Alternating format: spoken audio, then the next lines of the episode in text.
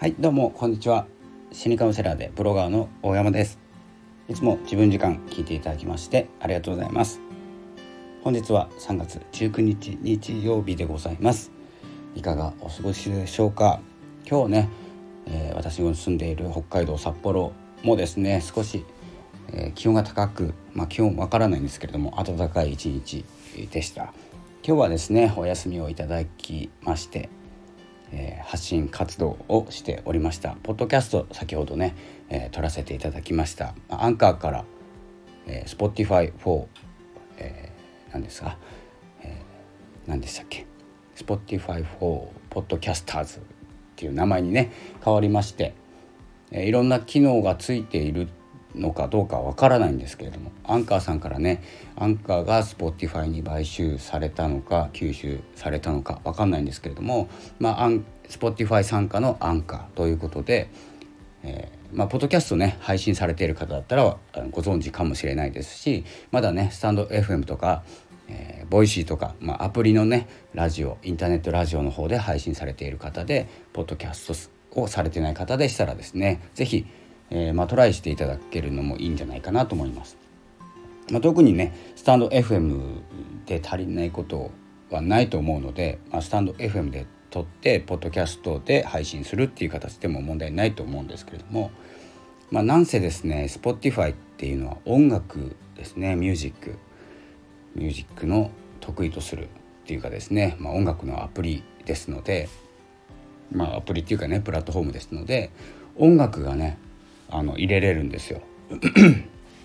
Spotify の音楽。で今までですねアンカーだった時はちょっとこの話長くなるんですけど、えアンカーだった時はですね Spotify から音楽を選ぶかアンカーの中のね音楽を入れるか。そしたらこのスタンド F のように BGM のように流れている状態だったんですけれどもえっとですね前までは Spotify がとくっついた時には一部音楽の一部をですね放送できたんですよ。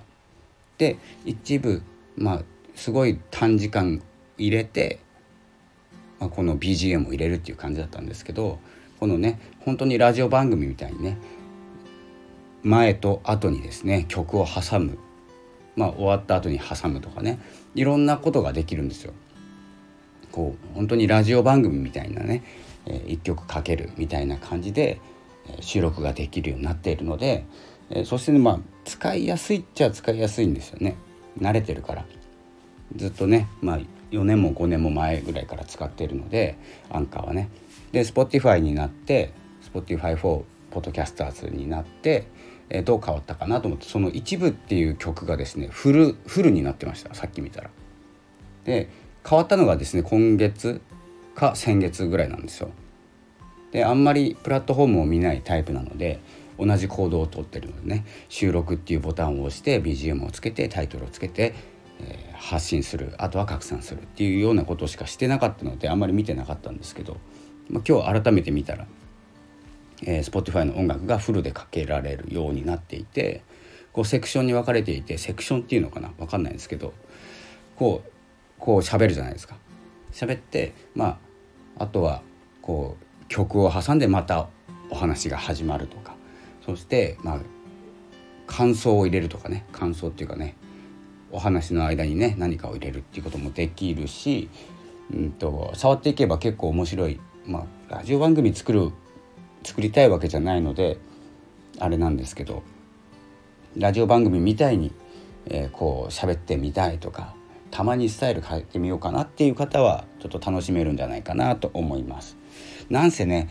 この音声配信もね結局どこに向かっているかっていうことがですね結構見えないで続けてますのでそんな方多いんじゃないかなと思います初めて見たけどどこに向かっているんだろうとかね最初はね副業の一部、えー、音声配信 YouTube の次は音声配信が稼げるなんてことを聞きながらですねやってたんですけれども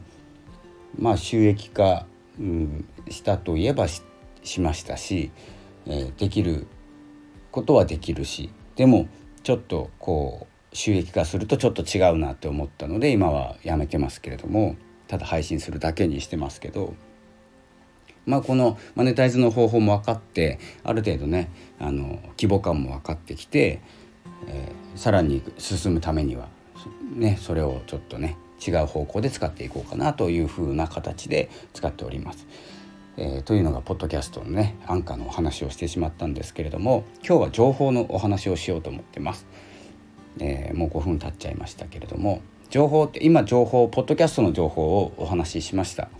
えー、アンカーで撮ったことがある方だったらですね、えー、なるほどねとかもう分かっているっていう方が多いと思うんですけど分かんない方にとってはあポッドキャスト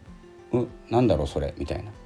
でもスタンド FM でもポッドキャストに、えー、RSS っていうのを使って配信できるみたいだしっていうぐらいの情報ね、えー、大体分かってきていると思いますしそれを何に使うか。でポッドキャストっていうのがどういう仕組みなのかとかね。いろんな情報っていうのがあるんですよ。で、えー、スタンド FM だけじゃなくてポッドキャストに配信して、えー、ポッドキャスト Apple Podcast、Amazon Podcast、Google Podcast、えー、あとはもろもろまあすごく多くのねプラットフォームで自動的に再生される仕組みなんですけれどもなんだかよくわかんないじゃないですか。でなんで自分の音声を拾うのか無料で拾ってくれているのかどこで集計されているのかとかねいろんなこともあの出てくるんですよ。今まではスタンド FM だけでねアプリを取ればアプリ内の、えー、ラジオ。ということで配信できていたものがポッドキャストを設定することによってポッドキャストでも配信される。ということはポッドキャストの情報が必要になってくるとか、えー、ポッドキャストの、えー、アナリティクスって言ってねデータはどうなっているのかとかいろんな情報がねあの必要となってくるというか耳に入ってくる状態なんですけれどもその情報なんですけどあの結構情報過多になってしまうのは当然なんですよ。っていうのがあの情報って興味ないと聞けないんですよね最後まで。なんとなくわかりますか？自分の興味がないとか必要がない情報って自然に省かれていきます。まあ、ニュースとかニュース番組テレビのニュース番組とかだと結構勝手にいろんなカテゴリーのニュースが流れますよね。でも自分で選べるニュースだとどうでしょうかっていうところなんですよ。なのであのなのでっていうかねあの情報っていうのが、まあ、何が言いたいかというと情報っていうのは聞けているっていうことは必要ってことっていうことです。で興味がある情報かどうか自分に必要があるかないかっていうのは聞けているかどうか自然に分かるっていうことです。今ね私はねあの心理カウンセラーをやっていますブログも書いておりまして、えー、そういう発信活動をしてるんですけれども、えーと、と緑亀飼ってるんですよ。で緑亀って言っても赤耳亀なんですね。で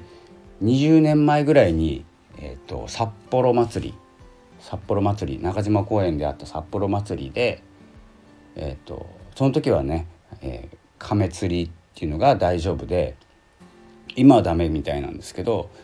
えーと、お祭りで釣ってきた亀なんですよ。で、えー、と冬眠もさせずにえっ、とですね今20年から25年ぐらいですか経って大きさはですね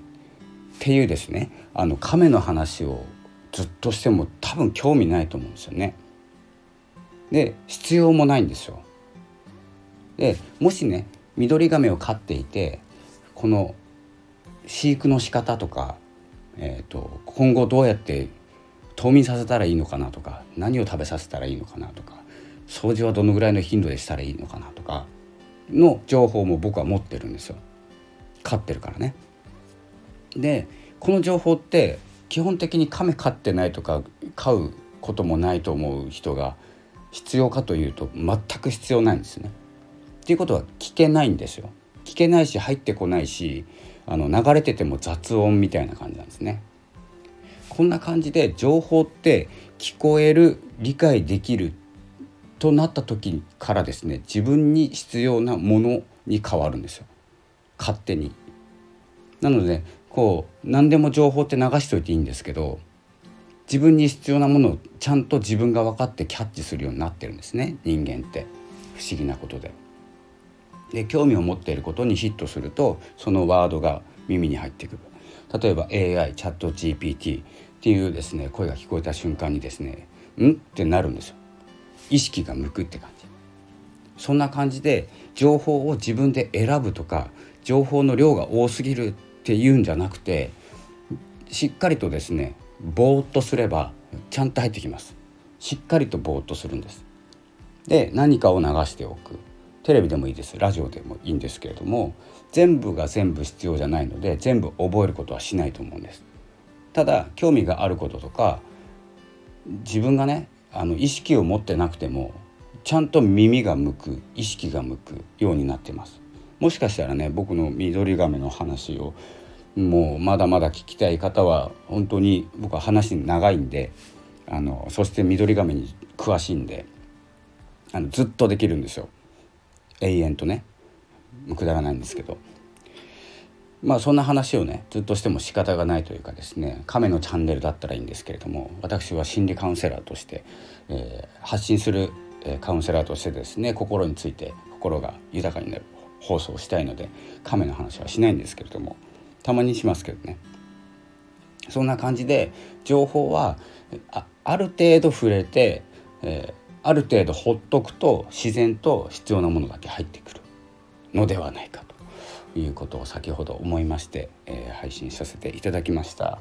えーとですねまあ、ラジオを配信しているスタンド FM で発信している方でしたらポッドキャストもねあの興味があると思うので少しは入ってきたと思うんですけれどもおそらく亀の段階でもういらないなって思ったと思うんですよ。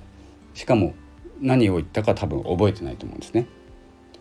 まあ、覚えてる方はもしかしたら亀に興味がある方かもしれないのでそこはねあの自分で意識しているけど今まで触ってこなかったこともいろいろ発見できると思うのであのいろんな人のラジオとか声とかは聞いといた方がいいかなと思います。情報をね選べる時代ですから今。選べるんだけど選んだものが本当に自分で選んだものなのかみんな流行っている AI が流行っているって言ったからちょっと触っているだけなのか。今後ね自分の生活仕事必要だから聞いているのか。もしかしたらこうリラックスして、まあ、ぼーっとするって言ってしまったんですけれどもぼーっとしてる時に何気なく覚えていること今まで興味なかったけど何気なく覚えていることが本当のね自分が求めている情報なのかもしれないということですね。なのでまあ行動として、まあ、こうやってね音声をとっているっていうことは音声を聞いて何何かしらのね行動をとっていただきたい発見からの行動ね、えー、ということでいろんな話をしております。えー、ということでまあちょっと何が言いたいか分からなくなってしまったんですけれども、まあ、行動にね移っていただければと思うのはあのいろんな方の音声を聞くいろんなカテゴリーの音声を聞くとかあのいろんなことに触れるっていうかねあんまり読み込むとかね必要ないと思うんですよね新聞とかは。いらないと思うんで、えーと、と音声を流しておいてみるとか。まあね。このスタンド FM もねなかなかかけておくってことが難しいかもしれないんですけれども何かをしながら10分1日10分知らない人の話を聞くとか。で耳に残ったものとかをちょっと調べて掘り下げてみるとか。っていうことの繰り返しが発見につながるんじゃないかなと思いますので、えー、あんまりねえ、情報が偏ってしまうのはですね自分の本心で選んでないからなのかもしれません。えー、ということで亀の話が聞きたい方は、えー、またですねレターなどいただければ、え鍵付きの放送で、えライブしますかライブしてないですね1年ぐらいしてないですねしていきましょう。えということで、えーこの辺で終わりたいんですけれどももう14分も喋ってます。そんな感じで3月も19日あさっては春分の日、えー、太陽がお羊座に入ります。宇宙では宇宙元旦と言われるですね正月を迎えることでスピリチュアルの業界は今12月30日ぐらい人間界でいうと、ね、この話も長いんですよ。長いんですけどずっとできるんですね。えーと、これこの話宇宙の話はアメブロで書こうと思います。分けてます。分けてるけど最近書いてません。宇宙とかねスピリチュアルの話好きなんですけれども宇宙って言っても天体のね配置とかの話なんですけれども、えーと、それは結構アメブロがで書くことが多くてあとはですね AI ChatGPT についてはノートで書くことが多くてそれの掘り下げたものを Substack で書くことが多いです。で拡散は Twitter を使っています。というような流れで、え今後も発信していきます。よろしくお願いします。え、で Twitter 最近やめてるので次 Facebook メタ社メタ社の Facebook さんがですねメタ社の Facebook さんじゃないですねメタの、えー、次の SNS に期待しながら、えー、発信を続けていこうと思ってます、えー、それではまたお会いしましょうよければコメントなどいただけると嬉しいです、えそれでは、えいい春分を迎えましょう。さよなら。